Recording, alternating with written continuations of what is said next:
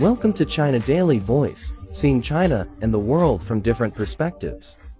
A recent study released by the University of Cambridge shows that over the past 10 years, food and drinks are getting sweeter.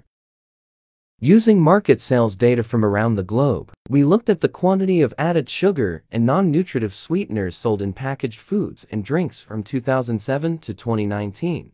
We found per person volumes of non-nutritive sweeteners in drinks is now 36% higher globally. Added sugars in packaged food is 9% higher. Whether you're a sweet or a savory person, chances are, in the past 10 years, your sugar consumption has increased. Speak of sugar cakes, donuts, and chocolate bars may first come to your mind. In fact, more sugar actually gets its into our daily lives in an invisible way.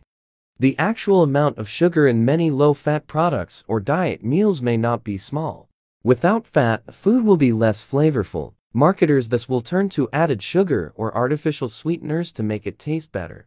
Non-nutritive sweeteners include artificial sweeteners, such as aspartame, and natural sweeteners, such as stevia. Despite their lack of dietary energy, recent reviews suggest consuming non-nutritive sweeteners may be linked with type 2 diabetes and heart disease and can disrupt the gut microbiome.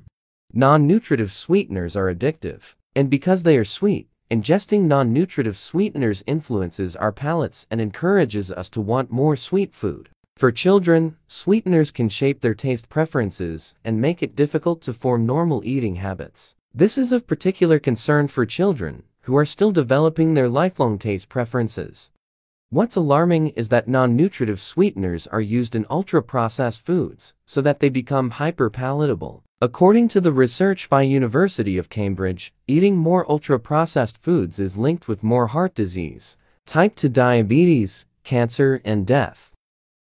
How to control sugar consumption effectively? Check out ingredients. Ingredients are listed in order of how much exists in the product, so if sugar's near the top, that's a red flag. Eat more foods high in protein. A high sugar intake has been linked to increased appetite and weight gain. Conversely, a diet low in added sugar but high in protein and fiber may have the opposite effect, reducing hunger and promoting fullness. Get enough sleep. Lack of sleep may also affect the types of food you eat, predisposing you to choices that are higher in sugar, fat, salt, and calories. Purchase food free from sugar. One strategy, buy foods labeled no added sugar or unsweetened. You'll find unsweetened versions of these common foods in most grocery stores, soy, applesauce, and oatmeal. That's all for today. For more news and analysis, buy the paper. Until next time.